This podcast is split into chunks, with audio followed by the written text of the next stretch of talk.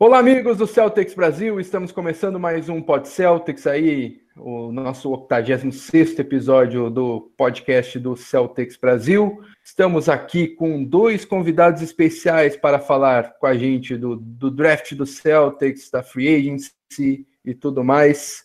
Primeiramente, ele que já esteve aqui com a gente, figurinha carimbada. Celtão Brasil, Lucão, seja muito bem-vindo com a técnica. Salve, rapaziada. Muito obrigado aí pelo, pelo convite mais uma vez, né? Participando aí. Fico muito feliz de, de participar e, e quero agradecer aí pelo, até pelo Jota também. Uma grande honra aí, que é um grande amigo meu, poder participar aí do Podset, falar do que a gente gosta, né? Do lado dele aí. E é isso, pediu, pediu o pessoal para seguir lá no, no Twitter, arroba Brasil e conhecer o nosso, nosso projeto lá que eu tenho com o Jota lá, que é o Basquete Bar, né? O pod, podcast que a gente faz aí sobre NBA. Boa, Lucão. Aqui também com a gente, já citado aí, J Júnior, J Plays. Seja muito bem-vindo, Jota. A gente já queria te ter aqui em outros pod, pod, pod Celtics. Acabamos que finalmente teremos, temos a honra de te ter aqui. Agradeço, Se apresente para o pessoal aí e seja muito bem-vindo. Então, agradeço muito, cara, pela boa-vinda de vocês, do Lucão que está sempre comigo do dia a dia. E primeiro eu quero agradecer a todo mundo aí do Celtics Brasil, porque vocês sabem, né? Não sei se vocês têm o meu IP aí, mas há muito tempo eu, eu frequento o perfil antes mesmo de ter canal, cara. Eu era um maluco que ficava sempre comentando lá no site de vocês sobre trocas e contratos e como encaixa isso, como a gente vai jogar o Brandon Bess fora, como, sabe, eu sempre estava lá comentando. Então, quero agradecer que agora é uma, uma roda que chegou finalmente aí participando com vocês do podcast. E só reiterar aí o que o Lucão já falou, nós temos aí um podcast sobre a NBA, Basquete Bar, se vocês quiserem dar uma ouvida lá, dar uma conferida. E eu quero deixar meu destaque, né, pra, porque eu estou bastante decepcionado aí com a temporada, a gente vai falar um pouco aí no, no podcast, mas, enfim, muito obrigado pelo convite de vocês. Boa, Jota. E aqui também com a gente, Diego Marcondes, já figurinha carimbada, nosso, nosso é, comentarista habitual aí. Seja muito bem-vindo, Diegão. Qual o teu destaque inicial? Boa noite, Fábio. Queria aqui agradecer a presença dos nossos amigos Jota e Lucão. É, meu destaque inicial vai para o Didi, o Marcos Lousada, que foi escolhido no draft, no último draft, é, pela PIC 35, vai jogar no New Orleans Pelicans. É muito bom ver mais um brasileiro na NBA. Torço demais por ele e sucesso a, ao nosso menino. Boa. Queria dar aqui meu, meu destaque inicial para o Marcos Smart, que foi é, recebeu o prêmio de jogador mais raçudo da temporada. É, uma premiação do NBA Awards que aconteceu na noite da última segunda-feira, né? Que premiou não só o Marcos Smart, mas também o Larry Bird foi homenageado durante o NBA Awards, que recebeu o prêmio de é, uh, Achievement Lifetime, né? O, pelo que ele conquistou na, na vida, pelo, pelo que ele deu ao basquete. E fica, fica aí meu destaque inicial, tanto para o Larry Bird quanto para o Max Smart, que é, teve sua, é, sua capacidade de. É, sua entrega, seu coração, que ele sempre deixa tudo dentro da quadra, é, reconhecidos pelo, pelos votantes da NBA. E queria também chamar o pessoal aí para participar aqui com a gente bate-papo ao vivo do YouTube, só mandar mensagem como Garfo Quebrado, GN Santos, Gabriel Anater, Ateu Vlogger, Gabriela Nichini, nossa companheira aqui de Celtics Brasil, também está com a gente, Everton Menezes, Sander Batista, Hamilton Miranda, Rod Alves, e tem muito comentário, Paulo Vitor Cunha, Radical, uh, Albert Vieira 10, Wellington Carvalho, Wesley Faria, Jimmy Clay, pessoal, todo mundo querendo o, o Jota no, no, no Pod Celtics. É, estamos recebendo uma estrela aqui, né, né pessoal? Ah, obrigado pela moral, obrigado pela moral. Rodrigo Esnarriaga também está aqui com a gente, Luiz Albuquerque, Rômulo Portugal, outro companheiro de Celtics Brasil também na audiência, Matheus Cardoso, Felipe Souza, Bruno Teixeira, Jedson Serra. Muito obrigado pela audiência, pessoal. E agora vão deixando aí seus comentários. Vivaldo Júnior também com a gente, deixando suas perguntas sobre, sobre os nossos assuntos aqui. E vamos começar falando sobre o draft da NBA, é, que aconteceu na última semana, na última quinta-feira, é, dia 20 de junho, né?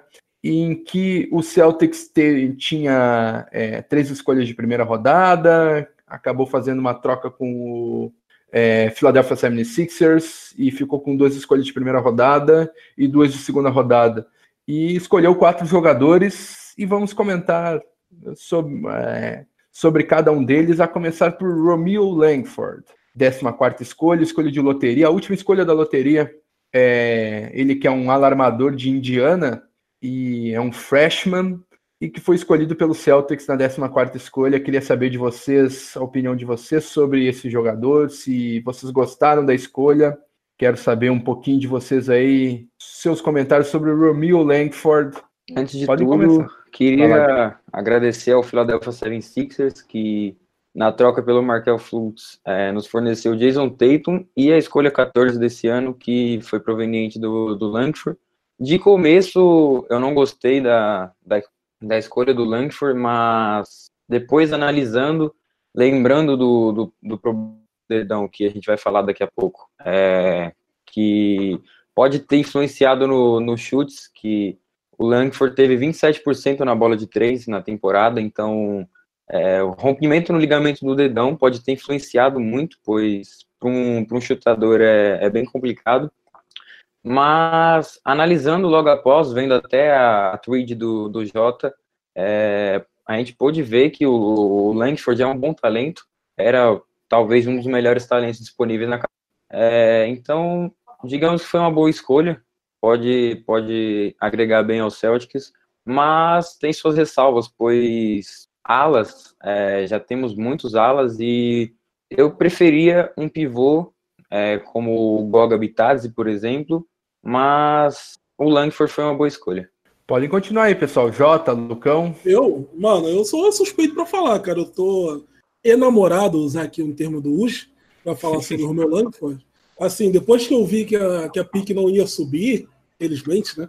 Eu tava vidrado em dois jogadores, né? O Tyler Hero, acho que é assim que pronuncia o nome dele, e o Romeu Langford. Eu não sei muito bem o porquê, mas é só feeling que eu tinha nesses dois jogadores, né?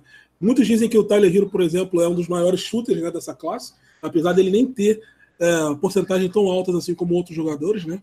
Como o próprio Cameron Johnson, que foi para o Phoenix Suns, se eu não me engano. Então, assim, o Romeu Langford, cara, a gente pode até falar um pouco mais, a gente sei se é só um destaque inicial aí do Pod Celtics aqui de vocês, mas ele quebrou muitos recordes. Ele em Indiana, onde ele, onde ele jogou o high school, por exemplo, ele foi, acho que o terceiro maior pontuador do, do estado é, então ele jogou muito bem, inclusive no último ano dele lá de, de ensino médio, ele teve média de 37% na bola de três pontos. Então, assim, essa lesão dele teve sim impacto no, no seu, no seu jump, como eu destaquei lá no, no Twitter. Então, é ver se ele vai conseguir se recuperar. E é claro que a gente vai falar um pouco mais aqui dele durante o podcast, mas é isso, cara. Eu tô bastante enamorado por esse moleque que é muito bom jogador. Confiem. Completando aí a fala do, do Jota, eu até deixei ele na frente para falar do, do Langford, que ele, ele realmente está apaixonado por ele. E falou muito, a gente, a gente até fez uma live lá no canal dele sobre no dia do draft e tal. E ele falou muito sobre, sobre esse cara. E como o Diego também, eu preferia o, o, o Goga, né? O Goga, é, pela, até pela necessidade do Celtics mesmo, que eu acho que, que o, a gente vai até falar mais para frente também, que eu acho que, a, que o Celtics está carente um pouco de, de big man que acabou suprindo ali com o Grant Williams, que a gente vai falar também. Mas o, eu tô bastante confiante com, com as escolhas que, que, o Celtics fez, porque eu acho que o Brad Stevens e junto do Danny Ainge, eles estão tentando construir uma cultura é, lá em Boston e esses jogadores serão farão parte dessa, dessa, dessa cultura. Então, acho que foram, foram escolhas importantes, inclusive a do, do Romeo Langford, né, que pode ser é um cara até que era cotado para ser escolhido com a escolha talvez mais alta, se não fosse por, por, essa lesão que ele teve. Mas eu acho que a gente, a gente deve confiar aí que, que ele vai pode recuperar aí e vai ser um, um grande jogador aí. Só um, um, adendo rapidinho, que eu vi um comentário de um rapaz ali comentando que ele não fez uma boa cara quando ele foi escolhido, é porque ele fez o high school em Indiana, ele jogou em Indiana também o college e provavelmente ele queria jogar em Indiana na NBA. É muito provável, inclusive eu li sobre isso recentemente. Todos os rumores indicavam que ele ia para o Pacers, né? Todos os rumores, inclusive, né?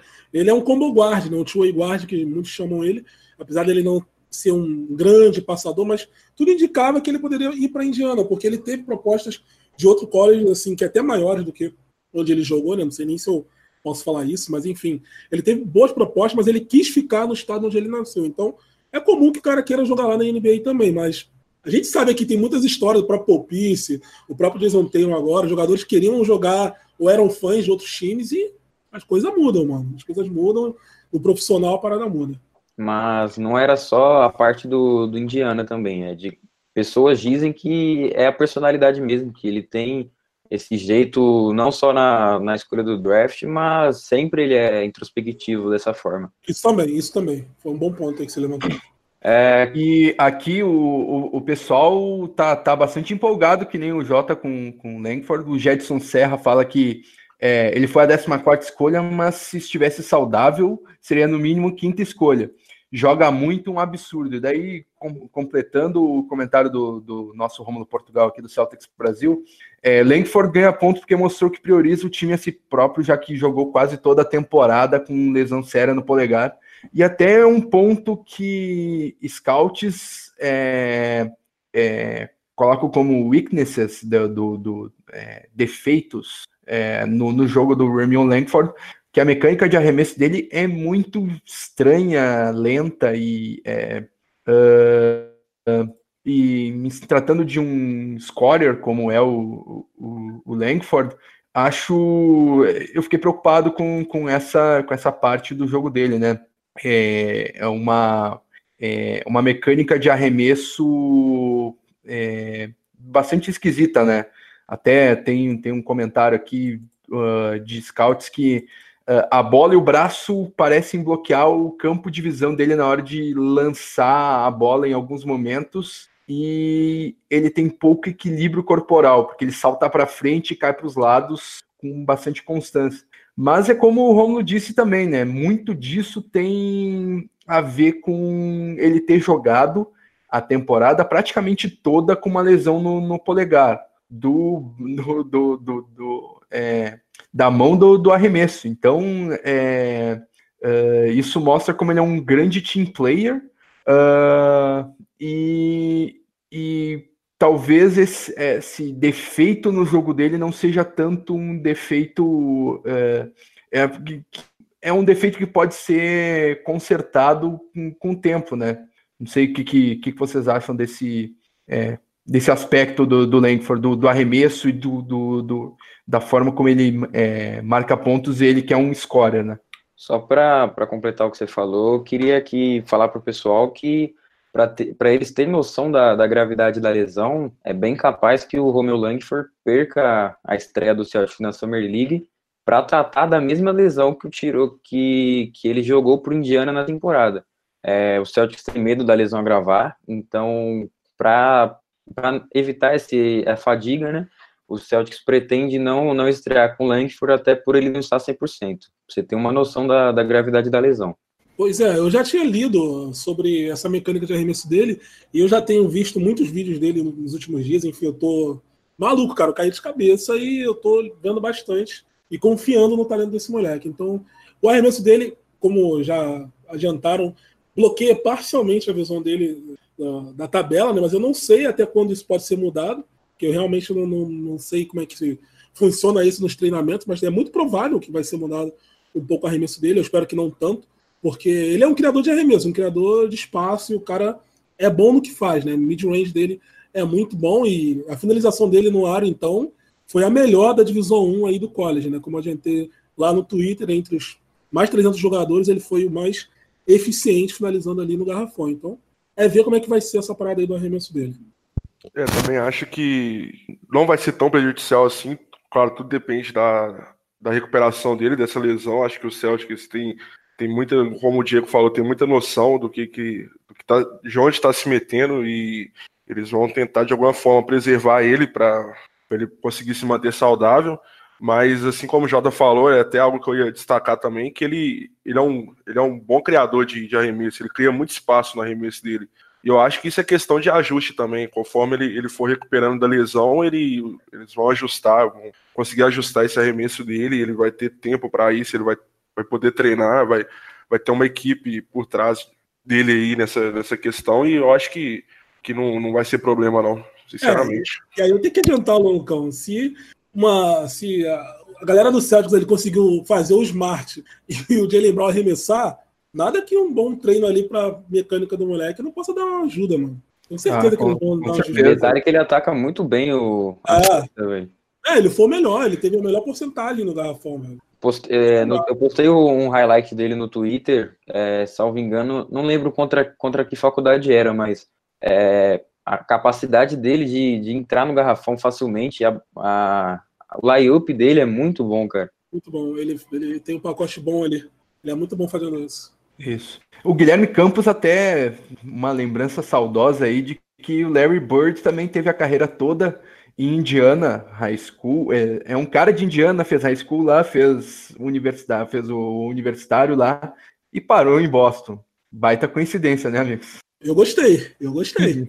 Bom comentário. Inclusive, inclusive, não é a única coincidência. Eu até destaquei ano passado, no, no, no, último draft que a gente fez, que a gente draftou o Robert Williams, que eu sei que não é assunto de agora, o Robert Williams, mas porque veio aqui na, na minha cabeça essa lembrança que o Robert Williams ele, ele é de Louisiana, né? Ele é do, da mesma cidade do Robert Parrish, nasceu na mesma cidade que ele é do mesmo estado do, do Bill Russell. Então nós podemos ter aí um novo Larry Bird e um novo Bill Russell ou Robert Parrish, quem sabe? Não é possível que tu trouxe isso pra cá, cara. Muito acostumou ainda? eu gostei, eu gostei. Puxou a carta aqui, Robert Williams. Muito bom. Uh, e a, a, escolha seguinte do, do, do Celtics nesse, é, nesse draft, a 22 escolha, foi o Grant Williams, é, ala pivô de Tennessee, uh, um, um, jogador júnior, né, no terceiro ano de, de, de faculdade. Uh, queria saber de vocês o que, que vocês esperam. Até começar pelo Lucão, que cravou ele no mock draft do, é, do, do Jumper e queria saber de vocês o que, que vocês esperam do Grant Williams, que já é, mostrou que está totalmente focado e falando em ganhar o 18º banner e se mostrando felicíssimo de ter sido escolhido por, pelo maior campeão da, da NBA, tá pelo menos o, é, o foco dele, o mental, tá sensacional pelas primeiras entrevistas dele, né?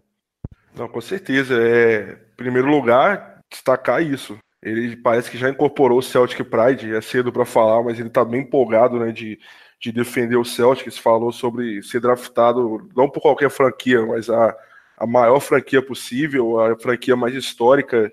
E ele falou que está pisando nas nuvens, que ele até hoje não está acreditando que ele foi draftado pelo Celtics. E a gente fica muito feliz que, que isso fa faltou um pouco, talvez, no ano passado.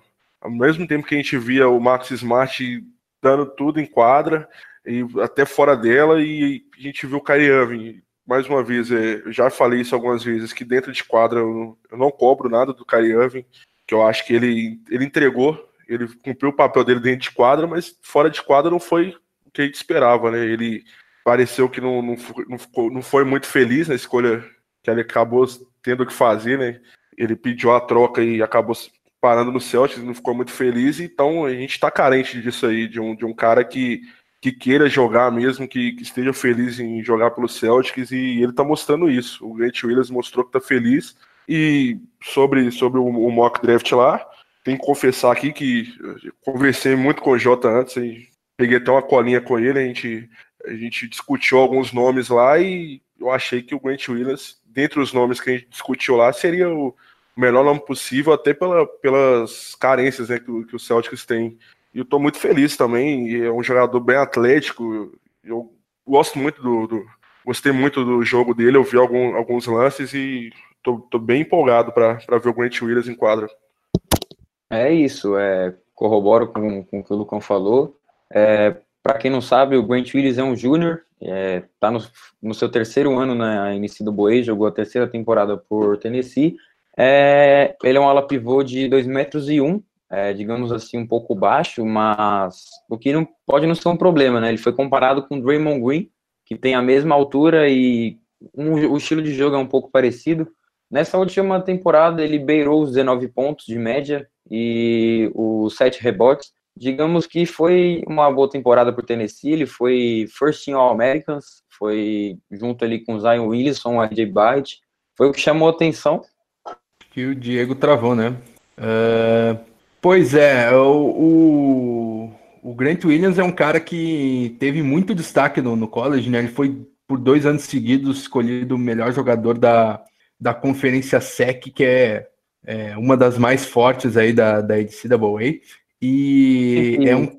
Pode falar. É, é, um cara que tem um excelente jogo de, de, de, de post, né? De, de costas para cesta, ele é letal, próximo da cesta, e é impressionante como ele evoluiu vários aspectos é, do, seu jogo, é, capacidade de produzir, de, de, é, de, de, playmaker mesmo, de, de, é, de encontrar seus companheiros, tem um bom QI de, de, de, de basquete, é um, é um baita de um competidor, defende com, com alma sempre. Então é um cara que tem, como o Lucão falou, tem a cara do Celtic Pride, é um, é um cara que é, não, não é não é um cara dotado de excelente técnica e tudo mais, mas é um cara que vai deixar tudo na quadra e vai ser importante já desde o do primeiro dia que ele jogar pelo Celtics, né? Entrando nessa questão aí que você falou do, do de basquete, da distribuição de jogadas, na, na primeira temporada dele teve a é, média de assistências de um apenas, e na segunda temporada é, a média já foi subindo para dois, e na última temporada cresceu para três. Então, mesmo que, que ele não seja, como você falou, provido de tanta técnica, dá para ver que a evolução no jogo dele é nítida, que por mais que tenha sido um jogador ali de, de final, não digamos final de primeiro round, né? Foi pique 22, mas para mim foi um ótimo achado do Celtics. Eu, cara, eu não tinha nenhuma dúvida que esse cara ia parar no Celtics. Nenhuma dúvida. Tanto que eu falei pro Lucão. O Lucão tinha alguns nomes, eu falei, cara, é esse moleque. Porque se vocês gostam do Hofford gostam do Marcus Smart, esse moleque tem os dois. Ele tem os dois, é o combo dos dois, tá ligado? Eu acho que a capacidade de QI dele é uma parada que o Brad Stevens vai saber utilizar bastante. E principalmente, como já comentaram ali, que eu não sei se, se esse rumor pode vir a concretizar aí do, do Kemba Walker, mas se ele for com três wings, por exemplo, com três alas ali do perímetro, esse moleque vai jogar muito bem, fluido. Sabe passar, sabe jogar de, de costas para sexta, sabe espaçar também, que ele tem um arremesso até bom para um cara que é, é, é, big, né? E isso na NBA está tendo muito que utilizar ultimamente. Então, assim, eu não tinha nenhuma dúvida que esse cara era um dos caras perfeitos ali, junto com o Brandon Clark. Eu não vou chorar aqui minhas mágoas pelo Brandon Clark, que não vem, infelizmente, porque se tivesse vindo os dois, aí seria perfeito aquele draft. Mas esse cara tem muito a acrescentar aí para o Celtics, eu tenho certeza que ele vai apresentar no primeiro minuto que ele entrar em quadra, ele já vai deixar tudo que ele pode. Muita raça, muito QI de basquete, jogando de costas para cesta muito bem, arremessando, espaçando bem. E assim, é tudo aquilo que a gente já viu no Hofford. Eu não vou dizer que ele vai chegar no nível do Hofford, não vou dizer. Vai ser melhor. Mas, é, eu, a gente espera que ele seja melhor. Mas o, o, estilo, o, estilo, de basquete vai lembrar bastante. O cara que tá ali de costas para cesta e acha alguém para arremessar, ou ele pode iniciar as jogadas assim, e pode trabalhar também meia quadra, pode trabalhar é, jogando do garrafão para fora. Então, assim, não é um cara que vai ficar lá só para enterrar, sabe? Não é um cara só para defender, é um cara que tem QI de basquete e vai participar das jogadas, porque o Brad Stevens, vocês sabem, gosta de utilizar os caras grandes dessa forma. Detalhe que a defesa dele também é muito boa, né? Ele Isso. defende bem também. E ele é versátil, né? Se tiver troca, ele vai no, no, Sim, no forward, vai no, no, vai no pivô. e... Ele, é, o que não falta para ele é força de vontade, cara. Ele tem rápido demais. Qualquer lugar que você for ler sobre ele, você vai ver alto que de basquete, é o cara que tá sempre ajudando em alguma coisa, passando, marcando, dobrando, pegando sobra, sabe? O cara não, não cansa. Então é a raça do Smart com a técnica do Hofford, é que eu falo. É. Eu sabia que ele ia parar em Boston. E ele pessoal, roda bem a bola também, algo que o Brad Stevens gosta. É, o pessoal aqui nos comentários tem, tem citado bastante o Draymond Green, né? Como uma comparação pro, pro. É, sim, sim, eu já vi muito isso aí também. É, até o comentário aqui do, do Zenon Pereira. O Grant deve ser o jogador mais inteligente do draft. Ele sabe como funciona a cultura da NBA. Ele lembra demais o Dermond Green, até mesmo na, na, na estatura. Então, é, é, isso que. É claro que é, essas comparações a gente procura evitar, né? Porque o Dermond Green é um multi-all-star que provavelmente vai ser Hall da Fama, mas em, termos de características e. É, é um cara que o Draymond Green é bem baixo para jogador big, mas é um cara que deixa tudo na quadra, inteligente, vibrante. Então, é esse tipo de característica que a gente faz essa comparação aqui, né? Uh, a, com a 33 escolha do draft, o Celtics escolheu o armador de Purdue, é, Carson Edwards. Carson Edwards, que é, tem é, 6 pés de altura, 1,83m, né? Uh, ele que, é, é, como eu disse, né, da, da Universidade de Purdue, é, é um júnior, terceiro, terceiro ano de, de faculdade, e é um cara que é, o Jota falou, falou muito bem dele, né? No, quer começar por ele, Jota? Ah, cara, eu tô assim nas nuvens. A comparação, a comparação dele é muito boa, né? É, cara, assim, é, finalmente draftamos um sharpshooter, né? Eu sei que a, a maioria que está nos ouvindo aí joga jogos aí de NBA 2K ou Isso. NBA Live também, que você quiser jogar, é o cara que arremessa. E há muito tempo a gente não tem um cara assim em Boston, mano. Não sei nem como reagir. Porque a gente sabe, né? Tem toda aquela piada, infelizmente, toda aquela piada que o Celtic gosta de draftar os guardas que não sabem arremessar, né? Então agora nós temos um cara que é especialista em arremesso. Especialista, o cara mata muita bola. Qualquer mix que você pegar dele aí é o cara fazendo 40 pontos, matando a bola da logo. Então, assim, eu não sei se ele vai chegar a ser titular, mas eu espero que possa ser aquele cara que entre e bota aquele fogo no jogo. Talvez um sexto homem, talvez um cara que seja importante, trazendo seus 15 pontos ali por jogo, sendo aqui bastante, né, muito, muito feliz no meu comentário, eu espero. Né? Então é um cara que é muito bom, eu gosto muito dele, apesar da altura, né, cara? Então, assim, eu não quero falar isso aqui para ferir corações de alguém, mas se, caso não venha um Thomas, como muita gente quer, eu espero que esse cara traga aí o, todo aquele, aquele amor que a gente tinha pelo cara que entrava e botava fogo no jogo, né, no último quarto. Isso vai ser bem legal de ver de novo. É, concordo com o Jota, mas como ele falou a parte do, do, do arremesso do logo, é, teve um jogo contra o Virginia que o Carson Wentz por Purdue jogou é, no, no March Madness, é, ele fez 41 pontos e sim, ele acertou 10 bolas de 3. E o pessoal pode falar que na NBA a, a linha dos três pontos é, é maior, mas na, na maioria das, da, das bolas de três acertadas pelo Carson Edwards foi, digamos assim, do logo, foi bem atrás da, da linha de três pontos. Então a gente vê que ele tem habilidade, o chute dele é, é potente. A mecânica do arremesso dele é bem bonita. É, na NCAA a gente tem que observar isso muito além da, da digamos assim, do, da porcentagem de arremesso, pois um jogador pode ter 40% na, na NCAA e na NBA não, não ser assim. Mas a mecânica do Carson Edwards é, é algo bonito de ver. É, nesse jogo, como eu citei, ele matou 10 bolas de 3. É, teve, teve uma ali no, no final que ele, que ele chutou com o relógio estourando, a bola bateu na tabela, entrou. Eu postei esse vídeo no Twitter, não sei se alguém que está acompanhando agora podcast eu é, viu no Twitter, mas eu gosto bastante do, do Carson Edwards. Vou até listar aqui a, a média dele na, na última temporada, ele fez 24 pontos é, jogando por Purdue. Digamos assim, ele, ele teve o controle da bola, sempre foi o dono do time, chutou 19, chutou 19 bolas, acertou 7, teve um field goal aí por volta de 40%, mas é um cara, como, como o Jota ressaltou, pode vir muito bem do banco e agregar muito para o Celtics. Era o shooter que faltava na nossa equipe. Não, com certeza, até completando vocês falaram aí, ele é gatilho puro, é um, ele tem um arremesso muito bonito, é, ele é, o arremesso dele é muito rápido, isso é importante. A mecânica de arremesso dele é muito rápida e era uma carência que o Celtics tem desde sempre, porque, se não me engano, no, na última temporada, se não foi o time que mais criou oportunidade de arremesso sem contestação, foi um dos mais. Talvez segundo, terceiro, não sei, não sei exatamente o número. O Celtics ele cria muita oportunidade de arremesso, mas não, não tem os arremessadores eficientes. Então, às vezes a bola sobrava para um Marcos Morris, que apesar de nos playoffs ele teve uma, foi bem eficiente. Ele durante a temporada regular não, não mostrou tanta eficiência assim. Até mesmo às vezes sobrava para o Jason Teiro também, não estava arremessando tão bem. Então é, é, era uma carência que a gente tinha. Então é, é bem importante.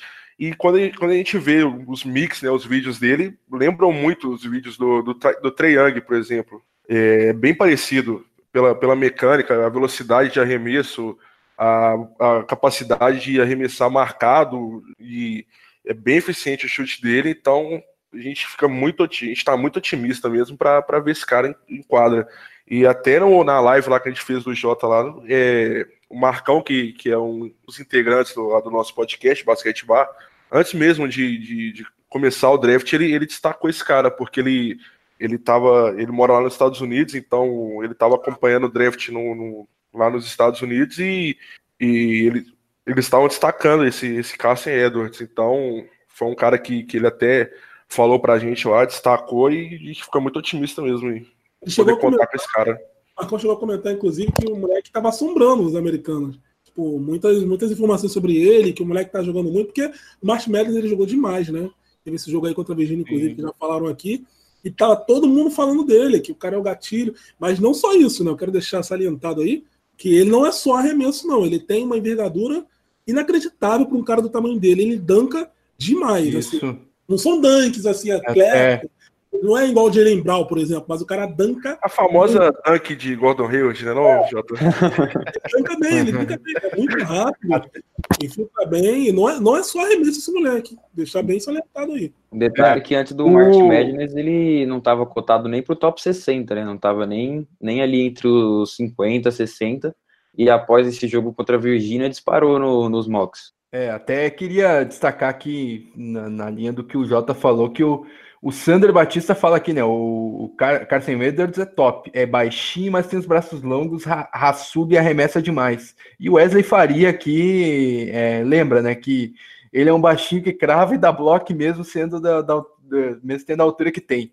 É, e, e, aqui o Rod Alves também fala que o, é, ele, é, ele é forte apesar da altura e é muito esforçado. Então é um cara é, que tem, tem, tem pedigree, né? Ele foi é, segundo time ao América, duas vezes primeiro time da, da Big Ten. Uh, então é um cara que vem, vem com, com, com pedigree. E, uh, espero bastante dele de, de, de, ele ser o sexto homem do, do Celtics na próxima temporada, de é, ser o point guard aí da segunda unidade, sendo aquele cara elétrico, né? Não, não precisa ser. É, tem muito, eu vejo muitas comparações com as Thomas, com é, é, Low Williams. É, low, é, eu vi aqui, né? Low Williams com asteroide. É, Low Williams com asteroides. É, achei engraçada essa. Mas, Isso cara, é um, até um Jordan Crawford, vocês lembram do, né, na época do, sim, do Celtics, que vinha, que vinha, do, do banco e não, botava não, fogo não, no jogo gostava muito dele, cara. Eu me divertia é. demais vendo esse cara em quadra. É.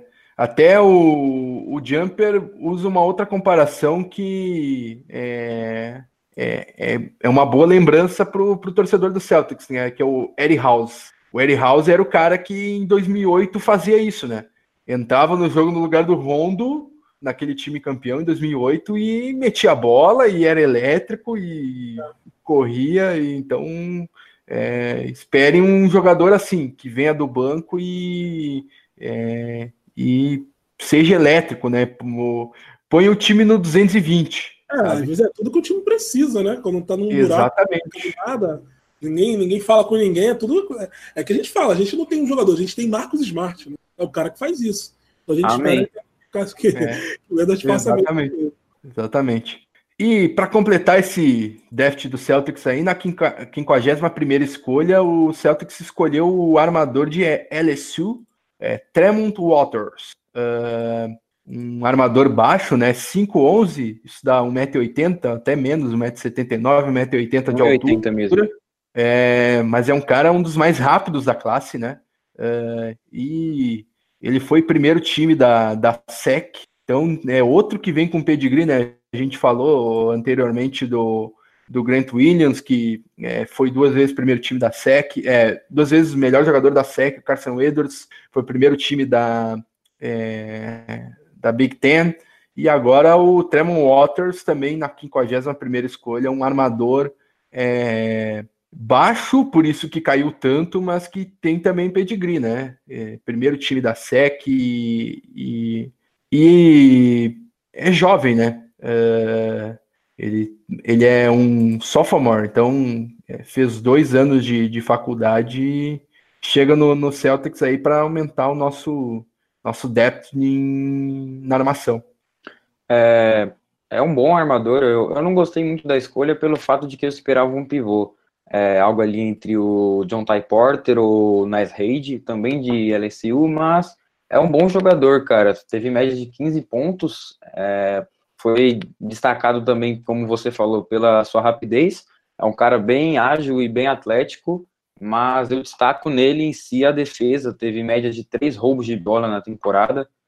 É, é um cara que, que veremos aí na Summer League tendo, tendo uns bons minutos, podemos, poderemos acompanhar melhor sobre ele, mas eu acho que vai ficar ali entre a D-League e alguns jogos pelo Celtics, só que tende a ser, a ser evoluído, né? Eu acho que evoluindo o Twin Motivators dá para fazer em cima dele, ele teve média de, de seis assistências por jogo, então, é um cara vindo de uma pique 51 que, pro, que pode surpreender aí durante a temporada. É, eu, sinceramente, eu não conheço muito o jogador, eu tive que pesquisar bastante, inclusive até para gravar aqui com vocês. Mas, cara, o que me surpreendeu nele foi realmente a, o playmaker dele e também a capacidade de defender. Um cara desse tamanho, é claro que a gente tem aí.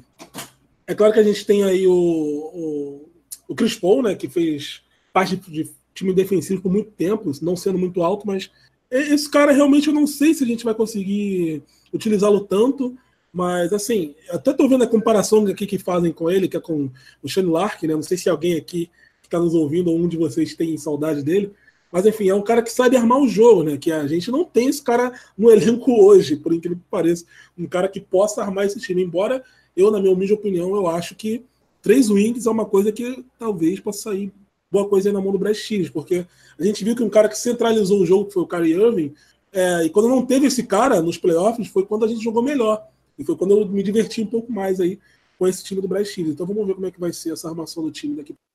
Eu também, da mesma forma, não, não conhecia tanto dele e acredito também que é um bom reforço aí para o Manny Red Claus, que ele não vai ter tanto espaço assim no Celtics. A princípio, não por agora, né, no começo, mas vai ser testado na, na, na Summer League e, enfim, vai, ele vai ser um, um, cara ali backup, né? Backup do backup do backup. Então, ele, ele, ele vai, vai ter muitas passagens aí na, na D-League, com certeza, mas é, é um bom jogador, apesar da estatura também e apesar de que não é o que, que a torcida estava esperando, como o Diego mesmo falou, que esperavam que fosse que o Celtics draftasse um big, mas é a, a 51 primeira escolha, não, não, não acredito que vai interferir tanto, assim, não, não acho que, porque o pessoal espera muito que, que a gente, que um time consiga draftar um Michael Jordan na, na escolha dessa, e não vai acontecer, vai, e assim, o Celtics focou muito no, no perímetro nesse, nesse draft, e como eu disse mais cedo, é, o Brad Stevens está tentando construir uma cultura e pode ser um cara que, que vai ser utilizado mais para frente, talvez na próxima temporada. Ele, ele vai passar um tempo na D-League e, e, é um cara que defende bem, como o Jota destacou, apesar da altura. Pode lembrar até um. A gente teve o um exemplo agora do, do Bledsoe, que, que, também é um jogador baixo e entrou na, no, no, time de defesa. E é isso, eu, eu acredito que, que por agora a gente não, não vai utilizar tanto, mas pode ser importante mais para frente. É, eu, eu vou, vou, vou até um pouco na linha do, do que o, o Diego falou, né? Uh, tinha disponível até o colega do, do Tremont Warriors ali, o Nas Reed, é, de LSU, pivô, é, que acabou caindo e acho que seria uma boa escolha àquela altura. O, o Diego falou do John, John Tay Porter, mas também é o que o, é, o que o Lucão lembrou, né? 51 escolha ali é, é meio que um. É, meio que um, um, tiro no escuro ali, né? Então não, não tem muito o que saber, tem muito jogador ali. todos esses que a gente citou, né? O Nas Reed, o, o Jantay Porter foram é, undrafted, né? Então poderiam ter sido é, contratados depois do draft, né? Por exemplo. Então é, e sobre o Tremont Waters, é, a comparação com o Shane Larkin é a que mais é, é a mais usada aí, que, que, o, que o Jota falou, né? Pela, pela capacidade de, de passe dele, pela é, é um cara rápido e que, apesar da altura, defende muito bem, então é, é uma boa comparação. pessoal aqui tá, é, não tá, uh, também não gostou do, do, da escolha, né, do, do, do Warriors. O Sander Batista fala que na 51 era para ter escolhido o Deontay Porter. É, o Zenon Pereira fala que a escolha do Warriors me decepcionou, esperava o Nas Reed, então foram os dois que eu acabei de citar aí. Então, é, o pessoal tá. É um, são é, mixed feelings, né? São sentimentos é, um pouco divergentes aí nessa escolha 51. Mas de maneira geral, pessoal, é, vocês gostaram do draft do Celtics? É, o trabalho do, do Danny foi muito foi, foi bem feito, na, na opinião de vocês? Qual a nota é, do, do draft do Celtics para vocês? É, eu daria nota 7. É, não, não gostei, mas também não desgostei. Eu esperava que o Wide priorizasse um pivô, como eu disse mais cedo, mas analisando depois, após o fim do draft, tendo assim em, em primeira mão é, as stats e os vídeos, os jogos, dando uma olhada mesmo no, nos escolhidos, é, digamos que pode ter sido um bom draft, pois o Romeo Langford e o o Grant Williams e o Carson Edwards podem ajudar bem o Celtics, só que algumas coisas no, na, no draft me decepcionaram, como a troca da, da escolha 20. Eu preferia ter ficado com, com a escolha 20 e ter selecionado o Brandon Clark, mas são consequências, né? É, Para mim, o draft foi nota 7, 7,5 no máximo. É, mas a, Uh, a escolha número 20 foi trocada muito provavelmente porque é, é um, é, os, os, jogadores escolhidos na primeira rodada têm contrato garantido, né? E acho que assinar três contratos garantidos na primeira rodada seria deixaria o cap menos flexível. E eu acho que o Andy está buscando uh, a maior flexibilidade possível para poder assinar com ter a possibilidade de assinar com um grande free agents que a gente vai comentar na sequência. Então, acho que a troca faz sentido por, por esse, é, por esse aspecto, né? Mas queria saber a opinião do, do, do Jota, do Celtão aí, é, sobre as notas de vocês e como vocês viram o, o Andy nessa, nesse draft. Olha, no geral, eu vou dizer que eu gostei porque vieram os jogadores que eu queria, que era o Romeo Langford e o Grant Williams. Mas, assim como já destacaram aí, eu tava querendo mais o Brandon Clark. Entre os três, entre todos, na verdade. Do, fora do, da loteria, eu queria o Brandon Clark, que é o cara da defesa, é o cara que deixaram ir para Memphis jogar com o Triple J, não foi uma boa ideia. Assim, eu queria o Brandon Clark e Grant Williams. Para mim seria perfeito. Seria ali beirando 10 esse draft, porque todo mundo aqui sabe, temos que ser sinceros, que muita gente falou que esse draft não tinha muito talento depois da quinta escolha. Eu tô sendo aqui bem, assim, bonzinho, porque todo mundo falou que era o top 3 e o resto era ninguém de ninguém. Então, assim, depois da décima escolha, então, tirar um talento dali era ainda mais difícil. Então, assim, Brandon Clark e Grant Williams, para mim, seriam a cereja do bolo desse draft. Mas como veio o Grant Williams, e como eu já destaquei antes, eu gostei muito do jogador, e Romeo Langford, que desses dois era o que eu queria realmente ali nas nossas escolhas, eu gostei. E eu gostei também da surpresa do, do Carson Edwards, cara. Sinceramente, eu gostei muito. E eu também tenho que dar destaque, tem muita gente comentando, não sei se vocês vão falar, do Taco Fall, né? Que vocês com certeza vão falar ainda. Foi uma adição muito boa aí, que dá para testar ele na Summer League. Agora, na escolha 51, foi 51, né? Do, do, do, do armador isso, isso, 51. Sinceramente, eu não tenho muito assim o que dizer. Ali é tiro no escuro. Eu preferia o John Ty Porter também, que eu até comentei no Twitter, seria a minha escolha. Se fosse para apostar, é melhor apostar num Big, já que a gente não tem Big, né, Denise? Pô, escuta um pouco. Então, assim, eu preferia ter apostado num Big, mas as três escolhas anteriores eu gostei. Bom, assim, surpresa com Edwards e Grant Williams e Romeo Langford para mim foram muito bons. Muito bons mesmo. Então, minha nota fica aí 8 para ser. Chora, Lucão. 8 aí, minha nota. Mas então, é... no geral, gostei muito. No geral, no, assim, assim como o Diego falou também, eu, eu, eu o Jota até encheu o meu saco causa disso. Eu queria o Goga, né? O pivô mas não aconteceu. Mas no geral achei muito boa, muito boas as escolhas e foi como o Jota comentou comigo também durante a live lá, que o Celtics conseguindo tantas escolhas assim, tendo tantas opções, ele, ele poderia se dar ao luxo de, de, de fazer essas apostas. Então, as três primeiras escolhas para mim foram acertadíssimas e sem, sem ter nem discussão quanto a isso, mas a última escolha foi uma aposta e o Celtics ele poderia se dar ao luxo, já que ele tinha uma escolha que, como eu disse, 51 primeira não é uma escolha. Você não vai acertar. É muito difícil acertar um, um cara um cara grande numa escolha dessas e é uma aposta. Então, eu acho que no geral também daria nota 8. É, tivemos um pequeno pretexto aqui que o, o Fábio caiu, mas vamos seguir no programa. É, vamos falar um pouco sobre Summer League. O Celtics vai enfrentar os Sixers, o Cleveland, o Nuggets e o Memphis Grizzlies.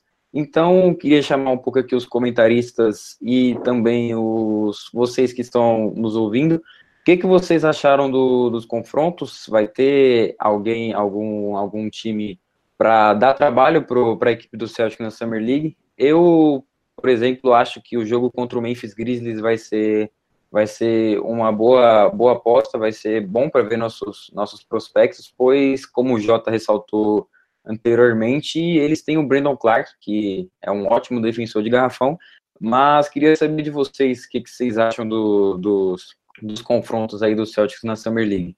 Eu tô empolgado. Vou fazer a minha pipoca e vou assistir o Carcedo te matar a bola na Summer League. Espero que ele jogue e que ele chute tudo que puder chutar. Dá a bola na mão do cara e os caras chutar. E eu espero também que o Robert Williams jogue, né, cara? Se ele jogar junto com o Grant Williams, vai ser Junto com o Tacofol também. É, Tacofol também, bem lembrado. Vai ser bem legal de ver, ainda mais essa batalha do Garrafão contra o Memphis. Então, assim, deixa o Carçoeiras jogar na armação, segura o Romeu Langford, faz a cirurgia do moleque, deixa o moleque descansar para não agravar mais ainda. Então, vai ser maneiro ver o Carçoeiras jogar nessa Summer League. É o que eu mais quero ver nessa Summer League, é esse moleque arremessando. É, concordo com o Jota, estou bem ansioso para a Summer League. É um pouco difícil estar ansioso para a Summer League, mas é, tô bem, tô bem pretendido para ver o, o Carson Edwards e também o Taco Fall, né? Que por mais que não tenha assim, digamos, uma técnica, é um bom chamativo para a Summer League, um pivô de 2 metros e 30 aproximadamente. Então vai ser interessante até se formar um garrafão com Robert Williams, mas queria citar aqui também, além do Taco Fall, o Celtics fechou ali sua, sua linha de de, back, de background, é, trazendo o Aaron Harrison, o Max Struz e o Kendrick Hay, são jogadores ali, alguns vindo da Europa, são apostas, como o Celtic já tinha apostado antes em Shane Larkin e Brad Maker, então veremos aí como que o, o Celtics irá na Summer League, para mim pode ser interessante, sugiro vocês assistirem, a ESPN vai transmitir alguns jogos, então fica a dica aí, assistam a Summer League, o Celtics pretende, promete ir bem né, nessa, nessa liga de verão. Boa, Diegão. Tô de volta aí. Tem uma probleminhas com a internet aí, mas programa ao vivo é isso aí, né? Na... Externando para o pessoal aí. Uh, agora vamos falar da, da off-season, né? Da free agency. A começar pela saída de Aaron Baines, que foi confirmada na, na, na noite do draft, né? O Celtics trocou o Aaron Baines é, é, pro, é, pro Phoenix Suns. E vocês gostaram dessa, é, dessa, dessa troca aí? Troca que visa abrir espaço, como eu havia falado, para o Celtics é, ter espaço em folha salarial para contratar um jogador de peso. O que vocês acharam dessa troca, dessa saída do, é, do Aaron Baines do, do Celtics? Eu particularmente gostei da troca. É, por mais que eu goste do, do Aaron Baines, acho que abrir 5 milhões no cap para ter um possível espaço para o máximo foi necessário, né? Mas teve algo que o de, é, rumores que saíram que o Ainge tinha prometido para o Baines que trocaria ele para um contender mas no caso ele foi enviado para o Suns, que está bem diferente de um contender. Então, caso isso seja verdade, não confirmei a veracidade, mas se for verdade, é algo bem, bem complicado ali, algo que eu não gostei, mas da troca em si eu achei necessária. É, o Baines não é um cara de, de calibre, teve média de cinco pontos e também de quatro rebotes, mas é algo que dá para ser suprido ali com Robert Williams, ou até o Grant Williams fazendo assim, mas espero que não. Só que é, no final eu realmente gostei da troca. Eu, assim, é, gostava muito do Aaron Baines, claro, não, tô dizendo é, não só dentro de quadra, porque, como o Diego falou mesmo, não é um cara que contribuía tanto assim dentro de quadra, mas principalmente fora de quadra, né? Era um cara que tinha um espírito ali do Celta, é um cara que vibrava em todo lance, jogava o time para cima. Quando o time tava, tava mais para baixo, ele jogava o time para cima, chamava, chamava o time para cima e tal. É um cara que eu gostava muito e, claro, precisava ser feito. Então, não tem essa de gostar ou não gostar, né? Era algo que precisava ser feito e alivia ali 5 milhões e, é, e dá, dá ao Celtics uma oportunidade de assinar com, com um grande nome aí na, na friagem. Então, acho que saldo positivo aí nessa troca. Eu, particularmente, estou bem triste. Sinceramente, é um cara que eu gosto bastante, mas por esse salário, inviável, né? O Brook Lopes, por exemplo, está recebendo um salário ridículo e está ajudando muito mais do que o Ben estava fazendo. Mas o Ben trazia energia, trazia defesa, Inclusive, eu achava que o time jogava melhor com ele em quadra, mas enfim, foi necessário ser feito essa troca, até porque agora nós estamos aí. Uh, já foi noticiado hoje, tem muita gente falando que o Celtics é, inclusive, um dos primeiros a, na corrida pelo Kemba Walker. Sem a troca, isso não seria possível, então quem chorou a troca tem que agradecer agora, quem está querendo Kemba Walker, né? Isso é importante a gente salientar aqui. Então, assim, se a gente não ia utilizar o cara, a gente já tinha pegado um, um, um ala, um ala pivô que a gente que eu, eu gostei, eu, o Daniel também deve ter gostado. Se tem o Robert Williams para evoluir, se o time vai jogar de forma diferente, não pesado, vai ser um time que vai rodar mais a bola, vai ser um time que vai ser mais leve. Então, assim, não tem por que manter o cara. Então, qualquer troca do Danny tá virando isso aí, cara. Tá virando esse teatro todo aí a galera tá fazendo. Ah, o cara mentiu, escondeu informação, ou assim, enganou o jogador, falou que ia mandar para um, um, estado, mandou para outro. Cara, isso aí é NBA, mano. Isso é NBA. Como eu já comentei no Twitter, os caras são trocados depois de comprar casa, é, botou filha na escola, é trocado. Eu, eu contei até a história que o Thomas, eu, acho que eu vi um documentário do Thomas, se não estou enganado, que ele soube da troca dele, ele estava no ônibus indo jogar e aí avisaram para ele que ele foi trocado. Então, assim, NBA é isso aí, mano. Não adianta a gente ficar chorando mágoas que os caras são trocados, que mesmo gostando da cidade são trocados, que infelizmente é assim que funciona. Eu acho errado, mas todos os times fazem a mesma coisa. Não adianta a gente ficar tentando achar explicações para essas coisas, não. E o nosso querido Terry Rozier, será que ele fica ou sai do Celtic? Vai lá, Lucão. É franchise player, franchise player do New York Knicks, fiquei sabendo. É. Me, mandaram, me mandaram no zap zap.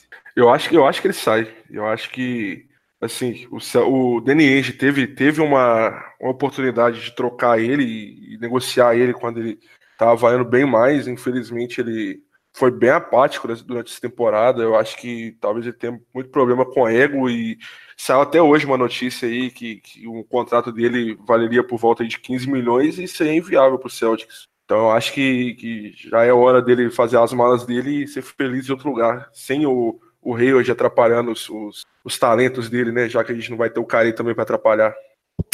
Olha, da minha parte, vou até roubar aqui o, o tempo do Diego, rapidinho, só para falar, para salientar o que o Lucão falou.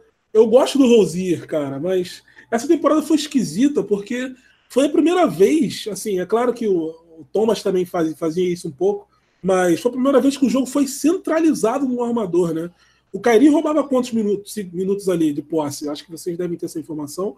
10 segundos, 15 segundos às vezes. Então, assim, nos playoffs da temporada passada, e muita gente está salientando isso, que com três wings ou um cara que resolva mais rápido os lances. O Rosinha jogou bem quando não tinha que ficar muito com a bola na mão. É claro que a gente sabe de todos os problemas que ele tem, inclusive fora de quadra, isso são bem graves.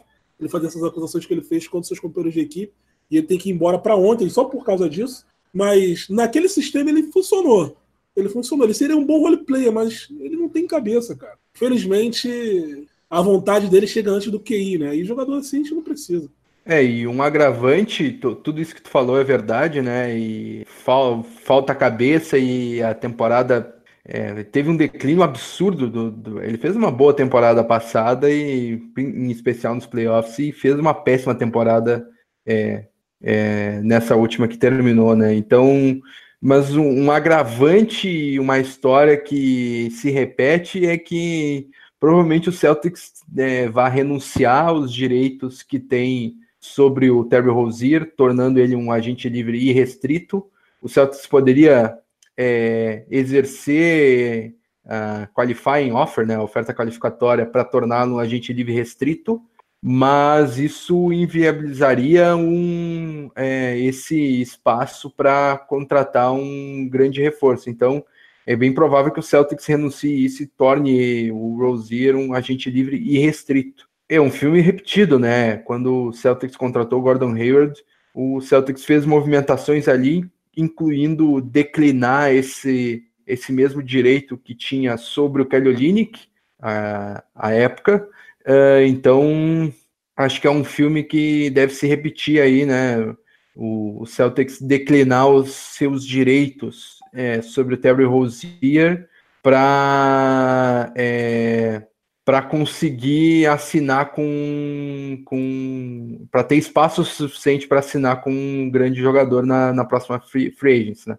É, o pessoal aí já deu fio já, né? Já falaram o que tinha para falar, mas queria aqui também ressaltar um pouco do que o Jota falou, que a questão do Ozir não ficar leva muito por conta da, das coisas que ele falou fora de quadra, né, da, do que ele disse sobre os companheiros dele, é, um pouco também sobre o que ele falou do Kairi, por mais que, que não, o Kairi não deva continuar no Celtics também, é, era um companheiro dele na, na temporada, então acho, achei muito desnecessário as falas dele no programa ao vivo, é, para quase os Estados Unidos todo citar o que ele citou, mas também vejo no Rozier uma questão de expectativa e realidade pois no após os playoffs que ele teve na, na, na, na temporada retrasada, é, muita gente botava expectativa no Rozier dele ser um sexto homem, concorrer a sexto homem, e foi totalmente ao contrário.